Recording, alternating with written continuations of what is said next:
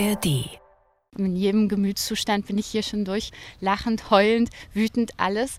Hochschwanger, auf die Venen wartend. Also es ist auch mein ganz persönlicher ja, Landwehenkanal. Weil ich hier auch so mit dicken Bauch irgendwie rumgelaufen bin und äh, sowohl auf den Sohn als auch auf meinen Buchvertrag gewartet habe. Das weiß ich auch noch. Orte und Worte. Der Bücherpodcast vom RBB. Mit Nadine Kreuzhaler und Anne-Dore Krohn. Orte und Worte zieht es heute an den Kanal. Genauer gesagt an den Berliner Landwehrkanal, denn hier hat sich Nadine mit der Autorin Judith Potznan getroffen. Es klingt erstmal idyllisch und sommerlich und ich denke da sofort an Schlauchbootfahren und Picknickdecke.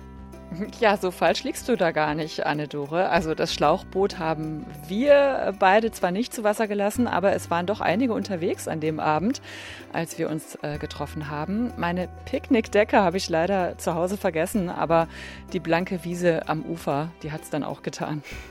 Ort und Worte geht ja jede Woche raus, um sich mit Autorinnen und Autoren über ihre neuen Bücher zu unterhalten, an Orte, die Schauplatz für die Geschichte sind oder die als Inspiration dienen. Warum bist du aber mit Judith Potznan an den Landwehrkanal gegangen?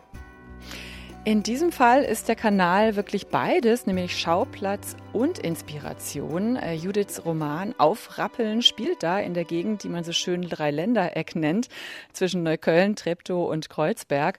Und gleichzeitig ist der Landwehrkanal auch ein wichtiger Ort in Judiths Leben. Geboren wurde sie 1986 aber in Berlin-Lichtenberg. Sie ist gelernte Buchhändlerin und hat als solche auch lange gearbeitet.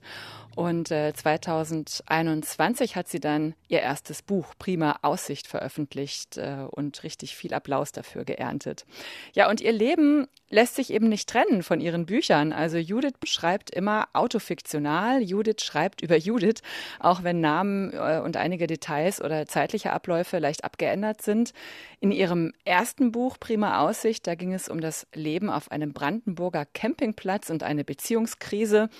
Und jetzt in Aufrappeln, da geht eben diese Beziehung in die Brüche. Und gleichzeitig bevölkern Ratten Judiths Wohnung. Oh, Ratten. Ich habe ja mal gehört, ja. dass es viel mehr Ratten in Berlin gibt als Menschen. Das ist ja die absolute Horrorvorstellung. Ja. Ja, die Schätzungen besagen äh, zwischen zwei und zehn Millionen, also irgendwas dazwischen. Uh. Eine genaue Zahlen gibt's nicht, aber ist auch von mir eine absolute Horrorvorstellung. Und Ratten klettern eben durch die Toilette in die Wohnung der Ich-Erzählerin. So geht das Buch los. der absolute Albtraum. Ja. Aber wenn du schon mal dabei bist, erzähl doch mal, worum geht's eigentlich in Aufrappeln? Das Cover hat mir auf jeden Fall schon mal sehr gefallen. Eine Vase voller Tulpen, die alle den Kopf hängen lassen vor grünem Hintergrund. Grün ist die Farbe der Hoffnung und die Hoffnung ist da bei der Ich-Erzählerin. Die Hoffnung nämlich darauf, dass sie sich schon wieder aufrappeln wird. Es ist die Geschichte einer Trennung und der Zeit danach. Judith muss nicht nur mit Ratten in ihrem Klo klarkommen, sondern auch damit, dass ihr Freund Schluss macht. Dabei steht die Veröffentlichung ihres ersten Romans kurz bevor und da ist ja auch noch der Junge, der gemeinsame Sohn im Kindergartenalter. Wie soll das alles gehen?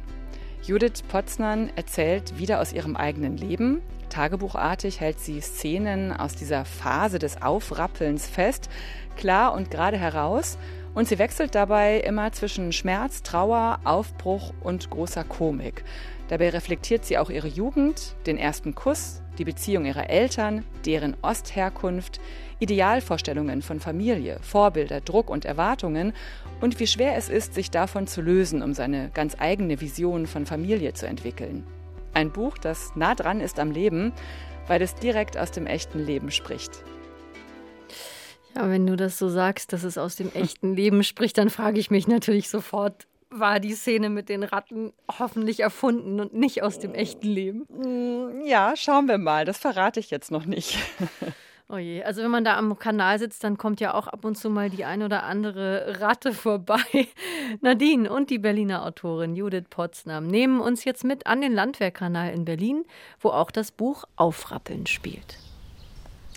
Judith, wir sitzen am Wasser, am Landwehrkanal, haben uns hier ein Plätzchen gesucht im Gras oder im Dreck, wenn man so möchte. und ähm, ja, schauen aufs Wasser. Und es ist jetzt ungewöhnlich still. Wir sind gerade an einem Menschen mit lauter Technomusik äh, vorbeigegangen. Also der hatte Boxen dabei, Technomusik schallte daraus.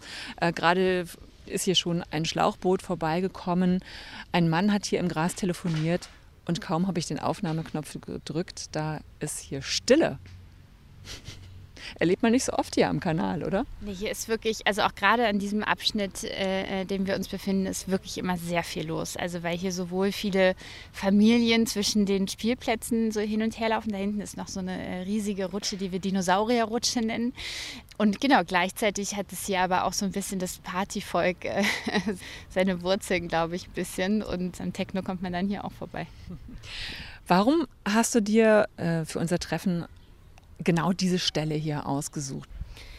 Also es gibt wirklich viele Gründe dafür, äh, warum der Ort hier für mich auch wichtig ist. Also das äh, jetzt mal so äh, wirklich von der Lage, das liegt genau in der Mitte zwischen mir und äh, der Wohnung meines Ex-Freundes dann äh, ist das auch gleichzeitig äh, mein täglicher Weg irgendwie. In jedem Gemütszustand bin ich hier schon durch, äh, lachend, heulend, wütend, alles, äh, hochschwanger, auf die Venen wartend. Also es ist auch mein ganz persönlicher ja, Landvenenkanal.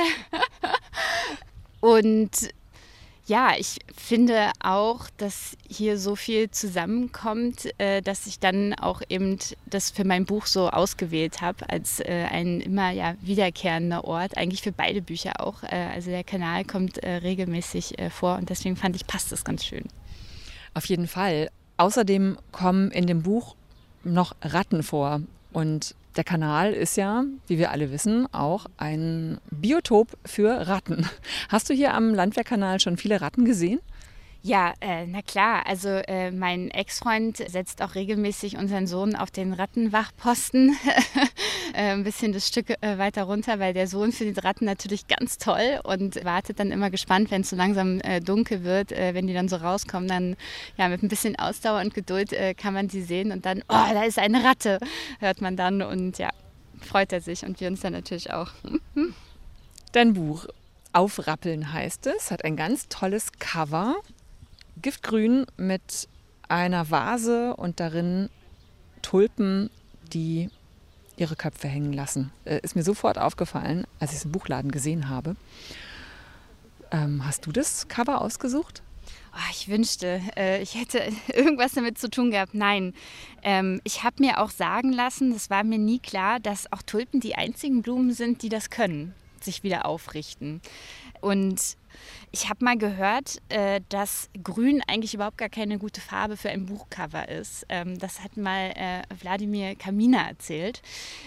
Und der hat dann aber gesagt, dass äh, aber sein erfolgreichstes Buch, das mit dem Schrebergarten, giftgrün ist. Und dann habe ich gedacht, naja gut, ich probiere mein Glück auch. Grün ist doch die Farbe der Hoffnung, ja, dachte ich. Ich weiß auch nicht, warum das bisher, äh, ja, aber es gibt auch wirklich nicht viele grüne Cover. Also gelb ist eine Farbe, die mir jetzt immer mehr auffällt, aber die Tendenz war ganz lange so blau oder auch schwarz und weiß, rot. Aber grün gibt es wirklich nicht so viel. Wir fangen mal an mit einem kleinen Warm-up. Judith, welche Tiere fütterst du ab und zu? Äh, die Spatzen, äh, wenn wir auch hier am Kanal sitzen und Waffeln essen, weil man das ja auch eigentlich überhaupt nicht machen darf. Äh, Wer füttert dich? Wer füttert mich? Die Literatur, würde ich jetzt mal sagen. Bücher. Was ist das Essen deiner Kindheit? Das ist die Hühnerherzensuppe meiner äh, Mutter. Teilweise gab es bei uns richtig früh Mittagessen, schon so um 11.30 Uhr oder so. Und als ich dann jugendlich war und länger geschlafen habe, ist das dann mein Frühstück gewesen auch. Und dann schöne Magen, Herzen, die Nudeln darin und das ist das beste Essen überhaupt. ist es also auch dein Lieblingsessen? Ja, ich vor allem so diese nennt man das bodenständige Küche, so diese äh, Hauskost, ja. Wobei ich aber auch eine eigenartige Liebe zu Austern entwickelt habe. Die, die schlürfe ich auch regelmäßig weg. Es ist ein kleines Hobby geworden, unterschiedliche Austernsorten am Geschmack und schon am Äußeren zu erkennen. Ich bin noch nicht so weit, weil so viel Geld habe ich noch nicht verdient, dass ich das voll ausleben könnte, dieses Hobby. Aber ja, schlürfe ich auch gerne weg. Ich wollte gerade sagen, nobel, nobel. Ja, nobel. ja zwischen, zwischen Döner und Austern geht da viel. Mehr Döner als Austern, muss man sagen. Wo bist du aufgewachsen? Wo hat deine Mutter die Hühnerherzensuppe gekocht? Also geboren bin ich in Lichtenberg und äh, habe die ersten Jahre in Hohenschönhausen gelebt mit meiner Familie und dann sind wir mit der Wende nach Moabit gezogen. Wo fühlst du dich jetzt zu Hause? Gestern hatte ich meine Lesung in Friedrichshain und äh, da habe ich meine 20er äh, vor allem verbracht und da habe ich auch ein sehr starkes äh, Zuhauseempfinden. Da ist, wenn ich da langlaufe, ist der Boden wie Watte. Also da kommen so viele Erinnerungen in mir hoch an so alte Zeiten. Ich fühle mich dann auch so uralt, äh, dass ich da jetzt auch schon wirklich sagen kann, oh, vor zehn Jahren, ja, da stand ich am Boxen und habe mich nachts übergeben. so, also eine völlig andere Welt, eine völlig andere Person, die ich da eben war und wo ich aber auch sehr, sehr viel viel gelernt habe einfach.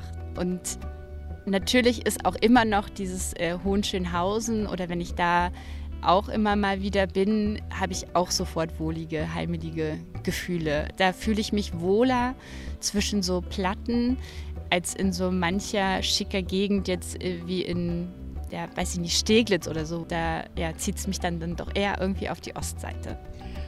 Was löst der Kanal bei dir aus? Der Landwehrkanal? mittlerweile habe ich so eine romantische Idee davon irgendwie. Ne? Es fließt so an einem vorbei. Ich habe ja äh, vorhin schon gesagt, das ist so mein persönlicher Landwehen-Kanal, weil ich hier auch so mit dicken Bauch irgendwie rumgelaufen bin und äh, sowohl auf den Sohn als auch äh, auf meinen Buchvertrag gewartet habe. Das weiß ich ja auch noch. Das ist irgendwie die Jetztzeit ein bisschen. Aufrappeln heißt dein zweites Buch. Und in Aufrappeln haben wir es wieder mit einer Ich-Erzählerin zu tun, die Judith heißt, Judith Posnan. Also wie viel von dir steckt da drin? Wo hört Judith auf, die echte, und wo fängt die Figur Judith an? Ja, nachdem ich beide Bücher fertig geschrieben hatte, habe ich mich das auch gefragt. Das ist eine, wirklich eine, eine, eine ganz schwierige Frage für mich, weil ich habe diese, diese Ich-Figur meinen Namen gegeben und auch so viele Züge von mir und gleichzeitig kann ich aber mich nicht hier hinsetzen und sagen, das bin absolut ich.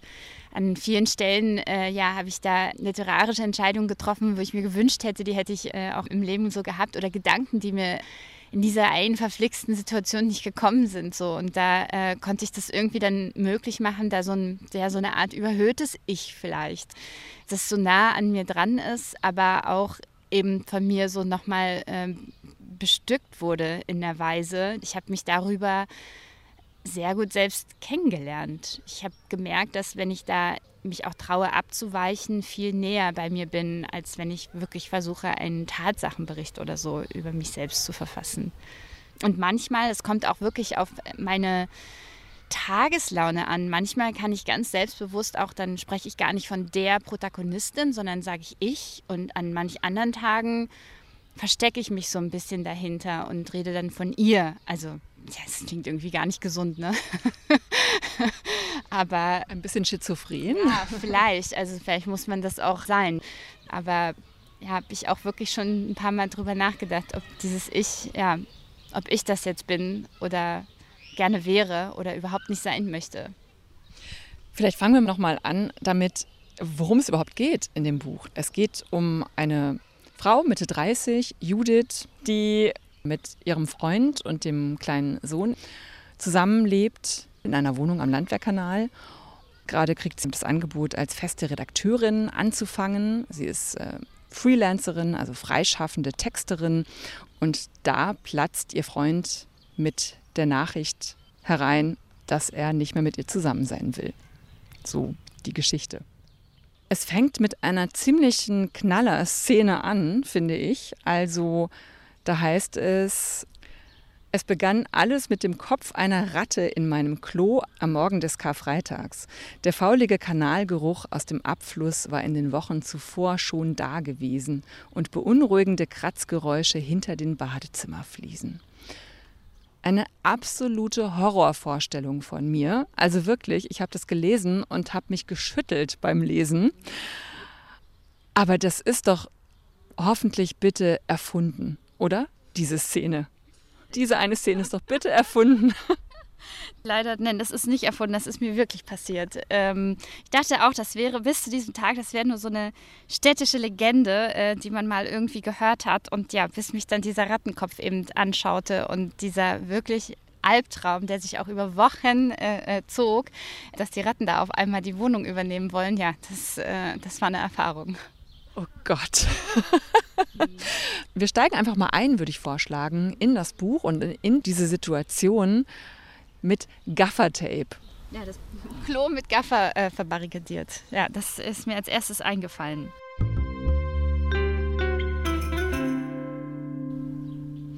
Bruno und ich sind beide sehr überzeugte Gaffermenschen, was keine Gemeinsamkeit ist, die man bei einer ersten Verabredung entdeckt und über die man sich freut, wo einer dann laut aufkreischt, sich ans Herz fasst und sagt, oh mein Gott, ich liebe auch Gaffer. Unsere gemeinsame Liebe zu Gafferband kam erst im zweiten oder dritten Jahr unserer Beziehung zum Vorschein. In einer Schublade liegen zehn Rollen Gaffer in den unterschiedlichsten Farben. Ich habe Bruno mal einen Artikel vorgelesen, in dem stand, für manche Leute sei es ein Ding, auf Gaffer zu kauen. Nur wer Gafferband liebt, liest so etwas vor.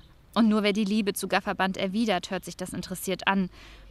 Ich legte auf und schaute auf mein Gafferbücherstapel Rattenabwehrsystem. Zwei Tage waren es noch, bis Bruno mit dem Sohn wieder aus Westdeutschland von seiner Mutter zurückkäme. Zwei Tage, in denen ich allein damit klarkommen musste, dass ich eine Ratte in meinem Klo gesehen hatte oder vielleicht auch nicht. Zwei Tage, an denen ich mein Buch zu Ende schreiben und an meine Lektorin schicken musste. Und es waren fünf Tage, bevor Bruno sich neben mich auf die Couch setzte und mir sagte, dass unsere Beziehung zu Ende sei. Vielen Dank. Die Beziehung ist zu Ende und das verändert von einem Tag auf den anderen das komplette Leben. Diese Abläufe, also Trennung und Ratten im Klo, passieren ja hier gleichzeitig. Ist das äh, schon eine Literarisierung, Dramatisierung? Absolut. Also ich habe damals nicht gedacht, toll, jetzt kommen die Ratten und ich habe was zum Aufschreiben. Überhaupt nicht. Aber so am Ende äh, habe ich gedacht, toll, dass die Ratten passiert sind, äh, weil das natürlich ein sehr starkes Bild für mich dann war, so in dieser Metapher. Und jetzt kommen hier auch ne, die, die Ratten hoch. Jetzt muss ich auch noch alleine gegen die ankämpfen, ne, wenn er dann auszieht. Und das fand ich dann, also das konnte ich nicht liegen lassen. Äh, das musste dann mit rein. Es ist ein total starkes Bild, ja auch dafür, was in ihrem Innenleben passiert. Die ganze Existenz ist bedroht. Und es heißt im Text, das war's. Das ist das Ende von uns dreien. Wenn ich morgen aufwache, ist die Zukunft eine andere. Es gibt Trauer, es gibt Schmerz und zusätzlich noch diesen ganzen sachlichen Trennungsorganisationskram. Zum Beispiel die Frage, wie das Kind jetzt unter den Eltern aufteilen. Ne? Wie erinnerst du eigentlich diese Zeit? Also ich meine, man kann es nachlesen, aber wie erinnerst du diese Zeit, wenn du jetzt auch wieder drüber sprichst? Das ist jetzt zeitlich zwei Jahre her und ich habe jetzt natürlich dieses Buch auch so lange äh, in meinem Kopf gehabt. Immer wieder bin ich an diesen Tag zurückgegangen, Tag der Trennung oder halt diese unmittelbaren Wochen danach. Ich blicke da jetzt schon mit einer ganz anderen Distanz so hin zurück. Also es ist jetzt so reflektiert und aufgearbeitet und es ist irgendwie so gut gegangen, dass das nicht mehr so arg schmerzt aber trotzdem auch etwas ist, was mich gar nicht so richtig loslassen kann. Eben weil sich dadurch so viel verändert hat und weil wir so, so mutig sein mussten, das zu wagen, das hinzubekommen, jetzt äh, nicht mehr zusammen zu sein im Sinne eines romantischen Paars, aber eben Eltern zu bleiben und das zu bewerkstelligen, jeder für sich, äh, aber auch gemeinsam. Und deswegen habe ich auch ganz viele ja mittlerweile auch so positive Gefühle, wenn ich an diese Trennung jetzt denke. Es ist von allen Trennungen meine Lieblingstrennung. es ist nicht nur schlimm, es ist auch, äh, es hat sich Gutes daraus entwickelt. Lieblingstrennung, das ist ja auch schön, das habe ich auch noch nicht gehört. Aber ich heraus, du bist ein bisschen stolz auf dich und auf euch, wie ihr das geschafft habt. Ja, absolut. Also ich meine, wenn man halt ein Kind, das noch in den Kindergarten geht und, das, und man das genau weiß, wir machen den jetzt zu einem Trennungskind, das stellt einen vor einer Herausforderung und ist auch mit so vielen Ängsten und Sorgen behaftet, ob man das jetzt richtig macht, weil so eine Trennung ist nicht einfach für ein Kind, egal auch wie lieb man sich danach noch als Eltern hat oder wie respektvoll man miteinander umgeht, das ist so einschneidend für so ein Kind, ganz unabhängig auch vom Alter. Da habe ich einfach gehofft, wir kommen noch glimpflich davon und ich glaube, das sind wir auch. Und dann denkst du ja sehr viel nach über generell, was es heißt, heute ein Paar zu sein, eine Beziehung zu führen, eine Familie zu haben. Was ist eigentlich Liebe? Und da springst du zurück auch in deine Kindheit und in deine Jugend und erzählst auch von deinen Eltern, die 30 Jahre lang zusammen waren und die sich dann auch plötzlich trennen. Oder der Vater trennt sich auch plötzlich von deiner Mutter. Wann ist das in deine Geschichte reingekommen? Ja, dass meine Eltern sich getrennt haben, vor allem auch zu so einem sehr späten Zeitpunkt in meinem Leben, nämlich dann, als ich äh, gerade Mutter geworden bin und eigentlich so äh, vorhatte, in, in ihre Fußstapfen zu treten. Da ist mir auch erstmal überhaupt so richtig klar geworden, wie stark die Liebe meiner Eltern mich auch so geprägt hat in der Weise, wie ich heute so Beziehungen führe. Und das wollte ich mir dann noch mal genauer anschauen, wenn man so will. Ähm, also auch jetzt nicht nur die Art, ähm, wie ich liebe, sondern auch wie ich schreibe. Also ich habe ja ganz viel mit meinen Tagebüchern gearbeitet und Briefen und all das und ganz viel schon von dem erkannt. Die Art, wie ich geschrieben habe, das, was mich beschäftigt hat, hat sich überhaupt nicht verändert. Das fand ich ganz eigenartig und auch weil meine Eltern damals auch in meinen Tagebüchern schon so viel vorgekommen sind. Also das sind einfach zwei Menschen, zu denen ich so aufblicke und von denen ich weiß, die haben mich sehr geprägt in vielerlei Hinsicht. Du sagst auch an einer Stelle, was passiert, wenn Eltern vor allem nicht erziehen, sondern lieben. Und was passiert ist. Also es trägt einen weit. Ja, das meine Eltern, ich weiß gar nicht, ob sie so unkonventionell in ihrer Erziehung waren. Aber also Strenge gab es bei uns auf jeden Fall nicht und auch keine Regeln und so. Es war aber jetzt auch nicht anti-autoritär.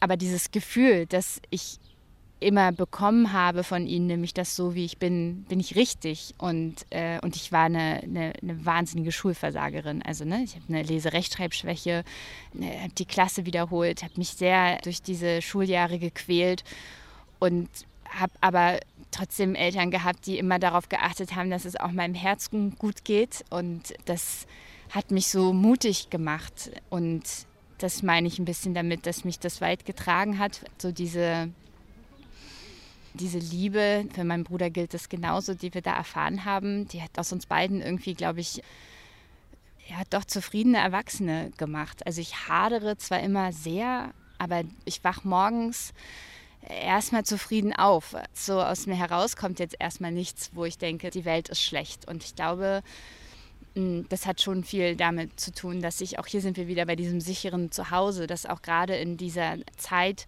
wo es bei uns damals zu Hause so unsicher war, nämlich vor allem die Arbeitslosigkeit meines Vaters, die finanzielle Not, äh, äh, die damit einherging. In den Nullerjahren, ne? In den Nullerjahren, genau dass die das irgendwie auch geschafft haben, uns da auch so durchzubringen. Und ich glaube auch nicht, dass die immer wussten, was sie da machen. Also ich, bin ich mir sehr sicher. Wenn ich meiner Mutter heute sage, Mutti, ich finde, du führst ein feministisches Leben, dann guckt die mich an und sagt, was hab ich? Was mache ich? so, das ist eine, mit einer Selbstverständlichkeit, äh, nehmen die einfach das Leben in Angriff und ne, laufen da so durch. Und davon versuche ich mir jetzt so viel, wie es nur geht, abzugucken.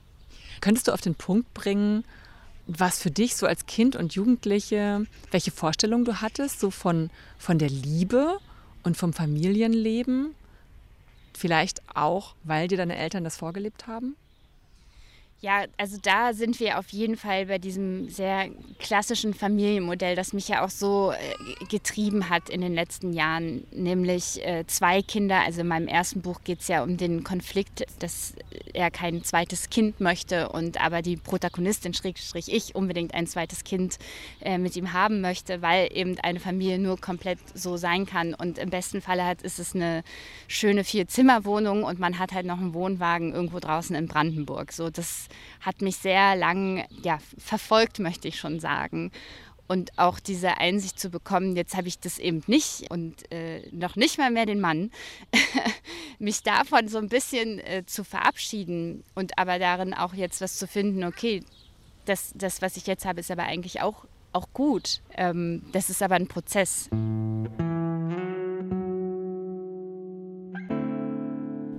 Du erzählst ja auch davon, dass du Tagebuch geschrieben hast, ganz viel während deiner Kindheit und Jugend und dass du diese Tagebücher auch wieder rausgekramt hast. Ich habe auch eine große Kiste in meinem Keller stehen, voller Tagebücher aus meiner Kindheit und Jugend. Und ich bin von einem Jahr umgezogen und habe diese Kiste auch wieder mitgenommen. Und ich traue mich überhaupt nicht da reinzugucken und mir diese Tagebücher durchzulesen, weil ich mir denke, oh Gott, da steht bestimmt nur totaler Blödsinn drin. Und dann also es ist komisch, aber irgendwie bin ich, glaube ich, noch nicht bereit dafür, mein, mein Ich von damals zu treffen. Ja, weißt du, was ich damit gemacht habe, äh, nachdem ich das Buch fertig geschrieben habe? Ich habe das alles zerstört. Wirklich? Ja. Das würde ich dich auch fragen. Also du rührst es nicht an, aber du würdest dich das auch nicht trauen äh, zu beseitigen. Nee, irgendwie nicht. Also ich, ich, ich habe einmal gedacht, ähm, das war bei einem anderen Umzug, da habe ich gedacht, diese Kiste ist weg. Und es hat mich total beschäftigt. Das hat mich richtig fertig gemacht. Diese Vorstellung, nicht zu wissen, wo sind diese Tagebücher. Vielleicht auch noch diese gruselige Vorstellung, irgendjemandem könnten diese Tagebücher von mir in die Hände fallen. Ganz komisches Gefühl. Und, und trotzdem traue ich mich dann auch nicht, sie zu lesen. Und denke aber immer, ich werde es irgendwann, werde ich es tun.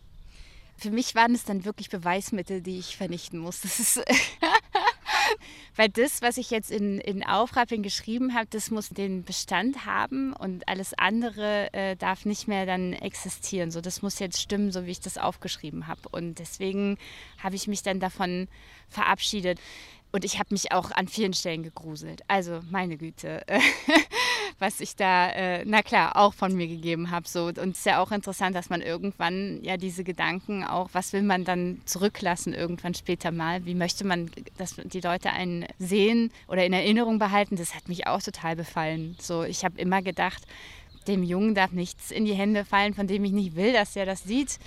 Und deswegen war es dann die einzigst richtige Entscheidung. Und unter Schmerzen habe ich das natürlich gemacht, mich dem zu entledigen. Und gleichzeitig aber auch war ich total befreit. Vor allem das eine Tagebuch, da habe ich jetzt die Deckel behalten. Da weiß ich noch nicht, was ich damit mache. Also ich habe die Seiten rausgerissen, erst in der, in der Spüle äh, ertränkt und dann habe ich aber gemerkt, wow, dieser Kugelschreiber, den ich damals benutzt habe, der ist echt widerstandsfähig, da ist nichts passiert. Und dann, dann bin ich auf dem Balkon und habe es verbrannt und die ganze Zeit Angst gehabt, dass die Feuerwehr kommt. Also, aber ja, es ist auf jeden Fall was Besonderes, glaube ich, wenn man das so von Wohnung zu Wohnung trägt, all die Jahre. Und ich hoffe, dass du den Mut findest, äh, da mal reinzuschauen und auch die Scham aushältst, äh, äh die dir da entgegenkommt. Das ist, äh, das, das ist wirklich nervend aufreibend. Da, da, legt man sich erstmal kurz so hin und denkt sich so, oh Gott, aber es ähm, ja, macht was mit einem. Es ist Spaß. Ah, einmal die Beine ausstrecken. Was ist der Unterschied zwischen Tagebuch schreiben und Bücher schreiben? Oder ist das bei dir wirklich alles eins? Es ist auf jeden Fall, gehört es zusammen. Auch alle Bemühungen, die ich davor hatte, ähm, Bücher zu schreiben. Also sechs Jahre lang habe ich ja versucht, vergeblich einen Buchvertrag zu bekommen. Äh, und alle Lektoren und Lektorinnen, die mich ähm, bis zu prima Aussicht abgelehnt hatten, finde ich, haben auch ein bisschen recht gehabt, weil ich da, wenn ich mir diese Sachen anschaue, das schon arg konstruiert finde. Also da habe ich schon sehr geglaubt, dass es nur einen bestimmten Stil gibt, wie eine Schriftstellerin zu klingen hat. Da bin ich ein bisschen von abgewichen. Das heißt aber auch, dass ich damit dann auch leben muss, dass es an vielen Stellen auch vielleicht nicht so, so schön ist. Und mit diesen Fehlern auch zu leben und das auch zu sagen, ja, das hat hier halt auch ein Mensch geschrieben. Deswegen ist es nicht an jeder Stelle wahnsinnig große Literatur, weil ich finde, dass es sie nicht sein muss, dass ich das äh, da auch durchaus Literatur schaffe, auch mit weniger Eitelkeit, die ich so versuche abzulegen. Und ich schätze an diesem, ja, das Rohe an dem Tagebuch, an diesem Impuls. natürlich habe ich mir mittlerweile auch so bestimmtes Werkzeug angeeignet, es so zu, zu schleifen und zu polieren, aber dass da irgendwie ich nicht wahnsinnig viele Fassungen noch von diesen äh, Texten anfertige und dem treu bleibe, äh, was ich da im ersten Moment versucht habe aufzuschreiben. Ja, diese Tagebuchform finde ich sehr spannend und lese ich auch wahnsinnig gerne. Christa Wolf, Astrid Lindgren, Erich Kästner, das Anne-Frank-Tagebuch, äh, das war ja auch das erste, das ich damals gelesen habe, was mich auch so, so geprägt hat oder überhaupt auch dazu äh, motiviert hat, ein, ein Tagebuch anzufangen. Autofiktionales Schreiben ist ja gerade, sage ich mal, wahnsinnig in. Ähm, Julia Schoch zum Beispiel macht das auch jetzt verstärkt, aber auch Annie Ernaux natürlich. Also ganz großes Vorbild, ähm, die Französin, die auch den Literaturnobelpreis bekommen hat mit ihrem feministischen autofiktionalen Schreiben oder Edouard Louis, ähm, auch aus Frankreich, Karl-Uwe Knausgard. Würdest du denn sagen, das autofiktionale Schreiben ist dein einziger Weg, Literatur zu produzieren? Ich habe richtig Angst, das zu sagen, aber ja, ich glaube, ich kann nichts anderes. Wobei ich auch gar nicht weiß, ob auch wirklich, also jedes Buch schöpft ja von einem Erfahrungsraum, von einer Biografie. Also vielleicht müsste man auch dieses Wort autofiktional, ähm, ja, was das eigentlich überhaupt ist und auch das alltägliche Schreiben zum Beispiel, weil das ist, glaube ich, auch ähm, sehr typisch für autofiktionales Schreiben, ist ja auch so an diesem Alltag eben dranbleiben und nicht dieses Drama zu provozieren oder irgendwie heraufzubeschwören. Man muss da schon sehr gut darin sein, auf dem Weg zum Supermarkt auch was zu sehen oder zu hören. Und das glaube ich schon, dass ich das gut kann, so die Dinge am, am Wegesrand meinetwegen zu bemerken. Eigentlich denke ich, kann ich ja mit dem, was ich da habe und mitbringe, kann ich ja bis an mein Lebensende schreiben. Mal gucken, mal gucken, ob ich das überhaupt will. Das ist ja nochmal eine ganz andere ja. Frage. Ah, hier wird gerade ein Schlauchboot aufgeblasen. Ich habe mich gerade gefragt, woher dieses Summen kommt. Ich weiß ja. Äh, wieder immer mehr Luft reinkommt. Das ist, glaube ich, sehr wohltuend zu sehen, wie etwas aufgeblasen wird. Zumindest sieht er sehr, zu, sehr zufrieden dabei aus. Gibt es denn schon ein neues Buch in Arbeit? Also ich habe ja wirklich die Idee daraus, ja eine Trilogie zu machen, weil in meinem ersten Buch geht es ja um meine Kindheit. Jetzt sind es die Jugendjahre in Aufrappeln und ich würde gerne diese 20er in, in Angriff nehmen. und auch dieses Älterwerden, was mich ja so ähm, anfängt jetzt auch so zu beschäftigen. Einerseits meine Eltern, die älter werden, das so zu beobachten, ne, körperlich auch als, als Frau. Jetzt älter werden, finde ich, äh, so ein spannendes Thema. Da würde ich gerne auch wieder was Längeres drüber schreiben.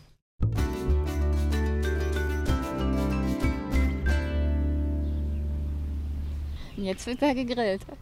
Jetzt wird er gegrillt. Mit Holzkohle und schön bequem mit Campingstühlchen haben sich da drei. sogar Gläser dabei. Guck mal, der steht da richtig äh, mit einem Weinglas in der Hand. ja, die haben sich richtig schön gemütlich eingerichtet. Und hier wird neben uns gleich das Schlauchboot zu Wasser gelassen. Ein Abend am Landwehrkanal. In einem früheren Leben, ich weiß gar nicht, ob man das so sagen kann, warst du mal Buchhändlerin. Du hast Buchhändlerin gelernt manchmal sage ich immer noch, also ich bin immer noch Buchhändlerin, das würde ich immer noch sagen. Ist auch interessant, ne? Äh, stand schon so lange nicht mehr hinter der Theke, aber ich, ich sehe das auch für mich irgendwann wieder. Das ist so ein schöner Beruf und ich werde nie aufhören zu schreiben, aber vielleicht höre ich irgendwann mit dem öffentlichen Schreiben auf und bin dann wieder Buchhändlerin. So, das, äh, das sehe ich irgendwie. Das ist auch so eine, so eine Lebensoption für mich. Als Buchhändlerin bist du auf jeden Fall geübt darin, Bücher zu empfehlen. Und da sind wir jetzt bei den Büchertipps. Vor allem als Buchhändlerin äh, geübt darin, Bücher zu empfehlen, die ich überhaupt nicht gelesen habe. Ich, ja, das ist als Buchhändlerin liest man ja überhaupt nicht das, was alle irgendwie kennen und was auf der Bestsellerliste ist. Unsere Aufgabe ist halt immer mehr so nach diesen Perlen zu tauchen und diese Geheimtipps zu finden. Auf jeden Fall ist es auch als Buchhändlerin eine Kunst, sich, weil man auch sehr, sehr viele Bücher ja liest und auch viel über, ne, quer liest und reinliest. Und das ist dann so eine Masse an, an Texten, dass man schon nach weniger Zeit auch nicht mehr weiß, wie ist der Protagonist, wo hat das nochmal äh, gespielt. Und das, da habe ich irgendwann dann auch so ein bisschen das Tempo rausgenommen und gedacht, ich muss weniger lesen, aber dafür mich auch ein bisschen mehr dann mit so einem Buch oder auch eine Autorin oder so beschäftigen. Und das hat mir dann ein bisschen mehr gebracht. Wenn ich jetzt einmal weiß, das ist eine gute Autorin, dann lese ich da auch alles fortlaufend. Das habe ich früher nicht gemacht. Und jetzt habe ich auch eine mitgebracht, bei der das zum Beispiel so ist. Da bin ich jetzt gespannt. Ich habe die Helga Schubert mitgebracht. In ihrem neuesten Buch, Der heutige Tag, ein Stundenbuch der Liebe. Und Helga Schubert, die ist ja 83 mittlerweile, ne? Und die ist. Die hat mit 80 den Ingeborg-Bachmann-Preis genau. gewonnen. Und so habe ich sie auch entdeckt mit ihrem Text damals vom Aufstehen. Und ich war so gerührt. Oh, und das hat fand ich auch so anknüpfen und eigentlich auch in dem, was wir jetzt alles so vorher ähm, eben besprochen haben, auch hier wieder die Alltagsliteratur und die ist auch sehr leise und sanft in ihrem Schreiben und da hat sie jetzt in diesem neuen Buch Der heutige Tag äh, eine Liebesgeschichte erzählt, nämlich sie hat einen äh, schwerkranken Mann zu Hause, demenzkranken Mann und sie pflegt ihn da mit solcher Hingabe und äh, es sind auch so viele schöne Momente dabei, wenn sie da mit ihrem Sahnepudding in ihrem Stuhl da sitzt und kurz glücklich ist, das hat mich schon sehr ergriffen. Ja, es geht mir sehr nah. Hast du von ihr schon was gelesen? Oder? Ich habe dieses Buch leider noch nicht gelesen, aber es liegt bei mir zu Hause und, und ich bin schon sehr gespannt, weil ich damals auch diesen Text beim Bachmann-Wettbewerb so berührend fand ich finde diesen Anfang so toll, äh, wenn sie dann hier schreibt, wir sind seit 58 Jahren zusammen, zwei alte Liebesleute. Also wie schön ist das, oder? So, da, da weiß man doch gleich, ne, was, worum soll es hier gehen, was sind das für Menschen in so ein paar Sätzen nur. Es ist ganz groß einfach. Ja, ich kann die sehr empfehlen, mag die. Helga Schubert, der heutige Tag, ein Stundenbuch der Liebe bei DTV erschienen. Hallo! Ein Ausflugsboot kommt gerade an uns vorbeigefahren und winkt uns. Also heute zeigt sich der Kanal aber auch wirklich von seiner besten Seite. Das muss ich ja mal wirklich sagen. Ist sehr schön. Sehr idyllisch. Ja, total. Keine einzige Ratte. Keine Ratte gesehen. Ich wollte es gerade sagen. Ich habe mitgebracht Tove Ditlevsen aus Dänemark. Böses Glück heißt der Erzählband und da sind 15 Erzählungen drin. Die stammen aus zwei Sammelbänden, die im Original 1952 und 1963 erschienen sind. Eine ganz großartige Autorin, die ist ja leider schon gestorben und ist bei uns auch erst nach ihrem Tod richtig bekannt geworden. Und sie hat auch autofiktional geschrieben. Und hier in Deutschland ist sie ja vor allem bekannt geworden durch ihre Kopenhagen-Trilogie. Die einzelnen Teile heißen Kindheit, Jugend und Abhängigkeit. Und das ist total faszinierend, wie sie das Leben verdichtet und verknappt und in ganz wenigen Worten und ganz wenigen Sätzen eigentlich ein ganzes Leben vor einem so auferstehen lässt. Das passiert zum Beispiel bei diesen Erzählungen auch. Die sind jetzt nicht autofiktional, sondern haben erfundene Figuren. Aber da werden eben ganz viele Themen und Konstellationen, die sie dann später in ihrer Kopenhagen-Trilogie, in ihrem autofiktionalen Schreiben aufgreift, schon sichtbar. Also ganz, ganz aufregend auch dieser Sammelband. 15 Erzählungen von Tove Ditlevsen. Böses Glück. Hast du schon mal was gelesen von ihr?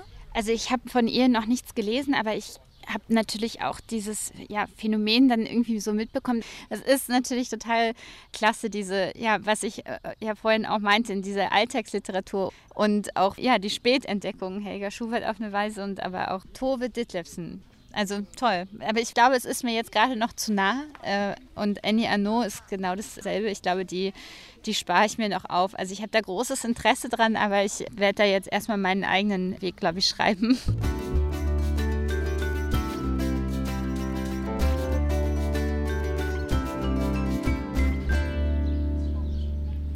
Judith, wenn ich das da drüben so sehe, also diese Rauchschwaden und diese Gemütlichkeit, dann merke ich, dass ich langsam ein bisschen Hunger kriege. Wie geht's dir? Ja, absolut. Es ist ja jetzt auch schon Abendbrotzeit, oder? Würde jetzt meine Mutter sagen. Irgendwie schon. Oh, hätte ich mal einen Grill mitgebracht, das wäre es jetzt. Was würdest du da drauflegen? Bist du Vegetarierin? Also gibt es bei dir dann so einen Eiskolben oder ein Steak? Ich bin keine strenge Vegetarierin, aber ich esse sehr wenig Fleisch. Und im Moment habe ich so eine Phase, da würde ich eher Tofu-Würstchen und Grillkäse drauflegen. Und du? Äh, ja, ich bin Fleischesserin, also auch wirklich so Grillfleisch mag ich richtig gerne. Also so Rippchen und so, so Chicken Wings, so sowas finde ich auch ganz toll auf dem Grill. ähm, aber auch den Maiskolben, also auch wenn dann äh, Leute da ihre, ne, diese Gemüsepakete dann in dieser Alufolie immer machen, das äh, esse ich auch sehr gerne mit so einem Filter dazwischen so halt dazu und dann ja, also Grillen ist ja wirklich großartig. Ich kann mir aber vorstellen, dann nachher, wenn es dann dunkel wird, dann finden das die Ratten auch irgendwie cool, oder? Ratten sind vor allem da, wo Müll ist. dass, äh, also wenn, wenn die da jetzt ihre Sachen nicht ordentlich einpacken oder wegschmeißen, dann kommen die Ratten. Das ist das Problem in der, in der Stadt eben, warum wir diese so haben, diese Plagen. Hast du dein Rattentrauma komplett überwunden? Ja, also ich habe ja jetzt ein Kind, das Ratten liebt und wir haben auch Kuscheltiere und alles Mögliche. Wir haben uns auch viele Videos und so angeguckt und äh, also es gibt in meinem Kopf jetzt gute Ratten und schlechte Ratten. Die guten Ratten äh, äh, sind die, die man dann als Haustier haben könnte und die, naja, die schlechten Ratten, die, die im, in der Kanalisation waren. Ich glaube, ein Trauma würde ich das jetzt auch im Nachhinein, da gibt schon schlimmere Sachen, glaube ich. Aber äh, meine Lieblingstiere sind sie dennoch nicht geworden. Das wäre auch vielleicht ein bisschen viel verlangt. Ja. Vielen Dank, Judith, ja, für deine Zeit. Ja, es war sehr schön. Ja, gute Ratten, schlechte Ratten. Nadine war mit Judith Potznan am Landwehrkanal in Berlin. Ich habe auf jeden Fall gelernt, Ratten, die im Klo auftauchen, sind leider keine urbane Legende, aber auch nichts, was man nicht verarbeiten könnte. Ja, ich sag nur ein Hoch auf Kammerjäger, Rattenklappen und Rattensperren. Ich muss sagen, als ich Aufrappeln gelesen habe, habe ich doch immer noch mal lieber einen Blick mehr in die Toilette geworfen, bevor ich mich hingesetzt habe. Also nichts für zart beseitete das Buch Aufrappeln. Für wen ist es denn geeignet? Was würdest du sagen? Ja, auch wenn die Rattengeschichte echt ist, sie ist eben vor allem auch ein starkes Bild ne, für das, was im Inneren der Protagonistin vorgeht und für das, was eine Trennung eben auslöst. Urängste, größte Unsicherheit, das Gefühl, nicht mehr geborgen zu sein, aber auch irgendwie sich selbst nicht mehr trauen zu können. Und ich würde das Buch allen empfehlen, die gerade entweder selbst eine Trennung durchmachen, ja, oder auch eine andere Krise, die das bisherige Leben und eben die Vorstellung davon, wie es zu sein hat, umwirft. Aber äh, Aufrappeln ist auch ein, ja, einfach ein wunderbares Berlin- und Sommerbuch. Also es ist einfach mitten aus dem Leben. Ein, ein Buch, das äh, ein bisschen so ist wie ein Treffen mit der besten Freundin am Kanalufer, ob jetzt mit oder ohne Picknickdecke. Das klingt auf jeden Fall vielversprechend. Hast du eigentlich mittlerweile einen Blick in deine Kiste mit den Tagebüchern geworfen? Nein, aber das Gespräch mit Judith hat mir irgendwie dann doch Mut gemacht, es bald mal zu tun. Ich äh, muss sie jetzt nur noch finden, diese Kiste in meinem vollgestellten Keller. Hoffentlich findest du dabei nicht die ein oder andere Berliner Ratte, die leben ja gerne in den Keller. Wer jetzt also mal mit Judith Potznan in ihren alten Tagebüchern lesen möchte, kann dies tun mit ihrem Buch Aufrappeln. Es hat 208 Seiten und ist bei Dumont erschienen. Die Infos zum Buch und zu den Buchtipps von Nadine und Judith findet ihr in den Shownotes von Orte und Worte in der ARD Audiothek oder bei Apple Podcasts. Ja, und da findet ihr auch den Podcast Die Alltagsfeministinnen. Hier sprechen Sonja Koppitz und Johanna Fröhlich-Zapata über Fragen, die Partnerschaft, Familie und Job betreffen. Also wie schafft ihr es, eure Ideale zu leben? Wie gelingt dabei mehr Gleichberechtigung? Sonja ist Journalistin, Johanna hat eine Coaching-Praxis für Alltagsfeminismus und bringt in jeder Folge auch einen Fall aus ihrer Praxis mit. Jeden Dienstag gibt es eine neue Folge davon in der ARD-Audiothek. Und Orte und Worte gibt es jeden Donnerstag neu, auch in der ARD Audiothek und bei den Apple Podcasts. Ich bin Anne-Dore Krohn. Und ich bin Nadine Kreuzzahler. Tschüss. Tschüss. Orte und Worte.